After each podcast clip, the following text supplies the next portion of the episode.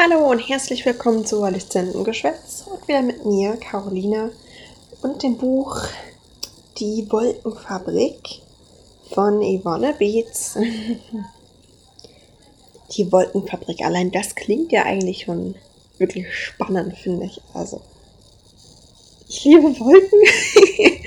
Ähm, und dann eine Fabrik davon, das ist, ja, da kommen wir erstmal zum Klappentext, damit ihr euch auch was drunter vorstellen könnt. Das Volk ist gespalten. Oben die Stadt Cumulus, privilegiert, reich und ohne Makel wird sie vom Sonnenlicht geblendet. Darunter, gefangen im Schatten, liegt die Stadt Vaporis mit der Wolkenfabrik, einem düsteren Monstrum aus Eisenrohren und Dampfkesseln, einzig dazu gebaut, Cumulus Luxus zu gewährleisten. Koste es, was es wolle, und seines Menschenleben. Caddy arbeitet Tag ein, Tag aus in der Wolkenfabrik und träumt von einer gleichberechtigten Welt. Als sich ihr die Chance bietet, die Schatten über Vaporus zu vertreiben, ergreift sie diese und begibt sich auf eine schicksalshafte Expedition. Ja, damit das nicht spannend klingt. ähm, ja.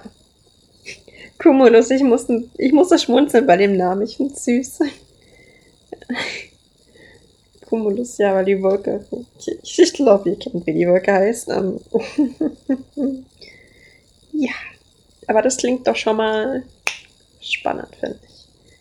Also, ja. Kommen wir zum Buch. Und zwar hat die Autorin mir das mal so ein bisschen anders mitgeteilt, als ihr es jetzt schon von mir gewöhnt seid, quasi. Also die Fakten dazu.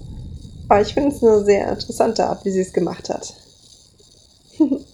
Und das soll ich euch nicht entgehen lassen. Deswegen werde ich das diesmal auch wirklich so vorlesen, wie sie es mir ähm, berichtet hat, sozusagen, weil ich das echt cool finde. Also, fünf Fakten über die Wolkenfabrik. Das Buch entstand aufgrund eines Satzes, das ein kleines Mädchen gesagt hat, von vornherein unter Einbeziehung von Lesern auf der Leseplattform sweet.com Schienenzeppeline gab es in Deutschland tatsächlich und sind als Vorgänger vom ICE zu sehen. Der Begriff der Inversion hat sie in der Wetterkunde entnommen, bei der eine stabile Schichtung der Wolken entsteht. Und Türkis ist ihre Lieblingsfarbe. Also die der Autorin.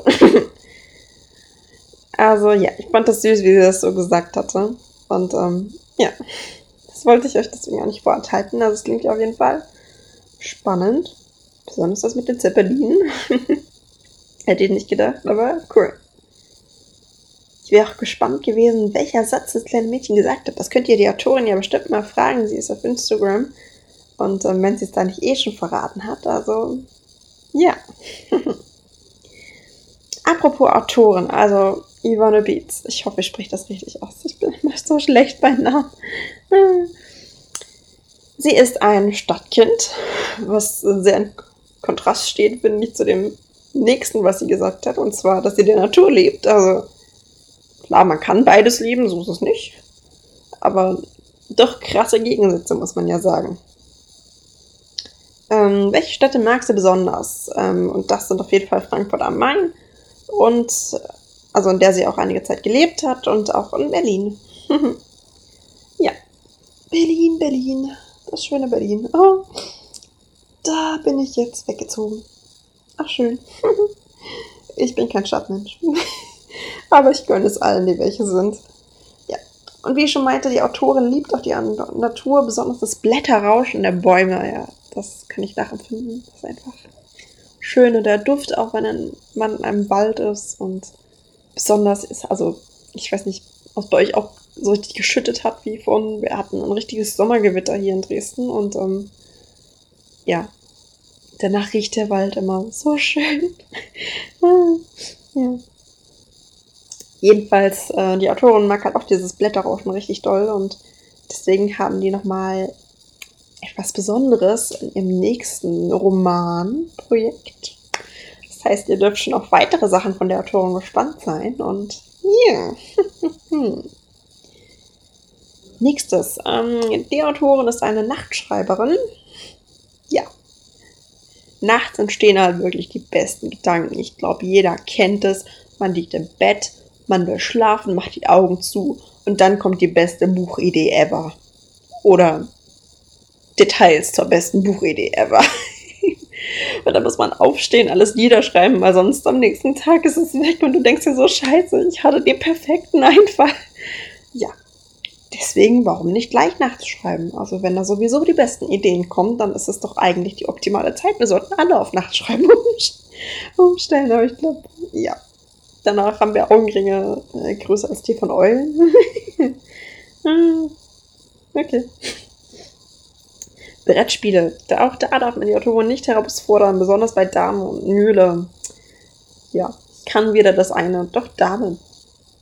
Dame kann ich. Oder irre ich mich jetzt? Ich weiß es gar nicht. Keine Ahnung, aber Mühle kann ich auf jeden Fall nicht. Da, ja. Und Schach.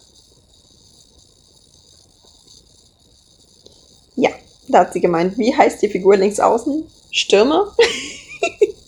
oh, sehr schön. Ja, ihr merkt vielleicht, die Autorin hat Humor. äh, ja. Lustiger Nebenfunfact, die Autorin hasst Kümmel. Ja, Wer hasst den nicht? ja, okay. Ähm, crazy Fact, ich weiß. Heute haben wir wirklich verrückte Fakten und ähm, ja, warum auch mal nicht? Ähm, kommen wir am besten gleich zur Leseprobe, bevor ich euch noch mehr verwirre mit diesen ganzen Details. Ähm, das war jetzt auch nicht richtig, aber egal. Ach je. Was macht das Wetter mit mir? Das Wetter ist nicht gut. ähm, ja. Wenn das Handy mal wieder nicht lädt. Ach, wie schön. Hm. Ja, die Leseproben. Hm, okay. Da haben wir es auch schon. Die Leseprobe. Warum muss dieser Text immer so klein sein? brauche eine Brille. Heute, es wird schlimmer. Ah, okay. Wir starten. Die Bedienung kam mit der Waldmeisterlimo zurück, vor deren Rand weißer Nebel waberte. Kitty hielt ihr den Arm hin und die Kellnerin steckte einen Schlüssel an die Seite der Messinghalterung des Armbands. Leise klickerten die Zahnräder und veränderten die Anzeige auf 000349. Dann dampfte sie zum nächsten Gast ab. In einem Zug trank Caddy aus und ihre Nerven beruhigten sich. Also doch kein Baldrian-Tee allein im Trautenheim. Du weißt, du darfst dich noch umentscheiden und ihn mit einem Nein abservieren, versuchte sie ihre Freundin umzustimmen. Nora lachte, denn ihre Entscheidung stand fest. Das werde ich garantiert nicht tun. Komm mit uns feiern. Ohne dich fehlt unsere Party der Schwung. Wir haben das Spree, oh, Spree reserviert. Ein paar von Volkens Freunden sind da. Er hat Freunde. Das wusste ich nicht. Studienkollegen. Caddy quengelte. Lass uns nach Hause fahren. Zurück zu meiner Couch. Solche Snobs von der Universität kann ich nicht leiden, wie du weißt. Einer ist wie der andere. Nora ignorierte ihre Bemerkung und zog sie mit sich fort. Sei kein Miesepeter. Ab sofort hast du Limo-Verbot. Heute amüsieren wir uns und du stößt mit Sekt auf mein Glück an, verstanden? Nebenbei bemerkt, deine ältere Schwester Leverna scheint vorhin an einem der Herren besonders interessiert. Nicht dein Ernst. Seit wann legte Leverna ihr Desinteresse gegenüber Männern ab? Bis heute waren ihr die Arbeit, die Familie und vor allem ihre Experimente wichtiger gewesen. Und jetzt interessierte sie sich auch noch für einen ganz bestimmten Mann. Diesen musste Caddy kennenlernen. Vielleicht würde es doch ein echt vergnüglicher Abend werden. Sie durchquerten den Hauptsaal von Green Valley, dessen Wände mit Moose bedeckt waren und die Umgebung in grünes Waldlicht tauchte. Daher der Name. Rings rings um Vapios waren die Fichten, Eichen, Buchen und Linden längst ausgestorben und einzig Efeu, Kniofane und Stechapfelbüsche sowie die robusten Gräser an den Moorrändern waren geblieben. Deswegen sollten die Besucher wenigstens hier Waldatmosphäre erleben. Caddy schaute auf die Tanzenden in der Mitte und wäre lieber zu ihnen gegangen, um sich in der Musik zu verlieren, als sich zur Verlobungsfeier ihrer Freundin zu gesellen. Nora schien ihre Gedanken lesen zu können, nahm sie fester bei der Hand und schleppte sie weiter hinter sich her, bis sie über einen schmalen Gang zu einem Raum gelangten, aus dem Stimmengewirr und entspannte Musikklinge zu ihnen drangen. Die davorstehenden Sicherheitsleute gewährten der Feier ein ungestörtes Beisammensein und ließen die zwei Jungfrauen passieren. Bei den schätzungsweise 30 bis 40 Leuten im Raum kannte Caddy nicht einmal die Hälfte. Sie entdeckte Levana mit ihren besten Freundinnen. Sylvia, zwei Kinder, Single, derzeit noch zwei Liebhaber und Daria, einen Sohn, verheiratet und am Paket Paketboten des Liebhaber interessiert, flankierten die Seiten ihrer Schwester und quer über den Raum winkte Caddy ihnen zu. Die beiden zuckten sich nicht und taxierten stattdessen jeden Mann und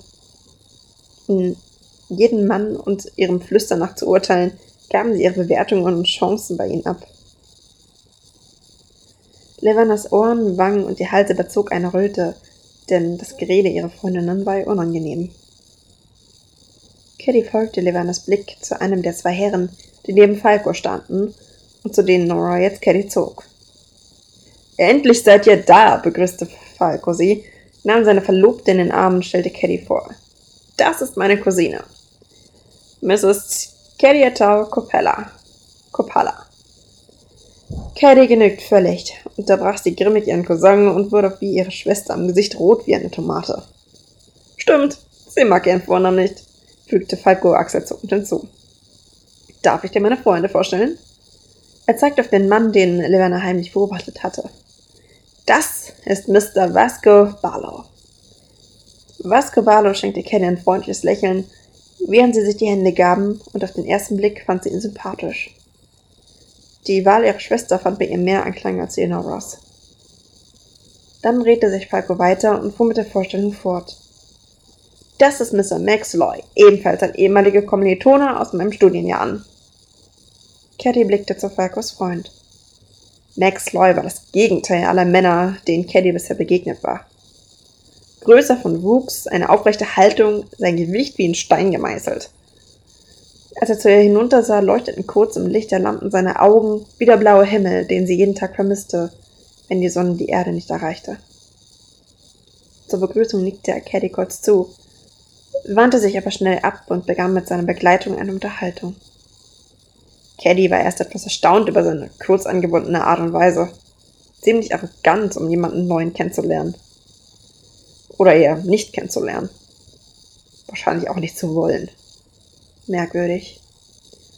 Er beugte sich zu seiner Begleitung und flüsterte ihr etwas ins Ohr. Ihr Blick ging sofort zu Caddy. Dann maß sie sie von oben bis unten, schützte die Lippen und warf und wandte sich sofort wieder ihrem Gesprächspartner zu. Caddy blieb vor so viel die Luft weg und starrte die beiden an. Er besaß die Frechheit, über sie mit anderen zu reden, obwohl er sie überhaupt nicht kannte. Was bildete er sich ein? Garantiert war er ein Pendant. Stets korrekt und alle Regeln befolgend. Kitty schüttelte sich. Diesen Typen Mensch konnte sie nicht ausstehen und betrachtete die junge Dame an seiner Seite genauer. So wie sie sich an Max Lloyd klammerte, waren sie garantiert ein Paar. Mit ihrem exklusiven Schmuck und dem eng anliegenden Palettenkleid stach sie aus allen Anwesenheiten, aus allen Anwesenden heraus.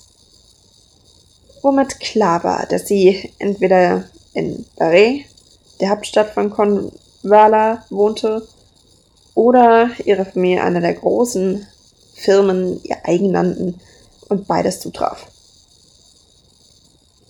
Ihre langen, sauber manikürten Nägel sahen nicht danach aus, als hätten ihre Hände je in ihrem Leben eine Maschine bedient, geschweige denn zu Gesicht bekommen.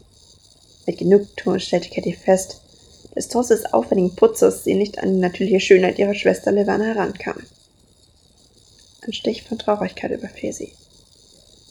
Offenbar konnte ein Mädchen wie sie, das ihm gerade mal bis zu den Schultern reichte, nicht seine Aufmerksamkeit wecken. Dabei lernte sie gerne neue Menschen kennen und schloss mit ihnen schnell Freundschaft. Ihr Blick ging nach unten und fiel zufällig auf seine Hände, die sich, wie er wohl hoffte, unauffällig an seinen Hosenbein trocken strich. Ihr Puls erhöhte sich und Hitze schlug ins Gesicht.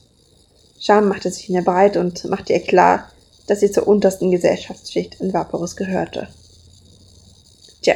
Da hatte sie es wieder. Das Minderwertigkeitsgefühl. Schnaubend lachte sie leise auf. Und Nora hatte sie heute nach der Schicht noch damit aufgezogen. Solche Begegnungen lehrten sie, dass sie einen Platz in der Gesellschaft hatte und sie sich dem gefälligst zu fügen hatte. Trotzdem, ein Handschlag wäre doch wohl möglich gewesen.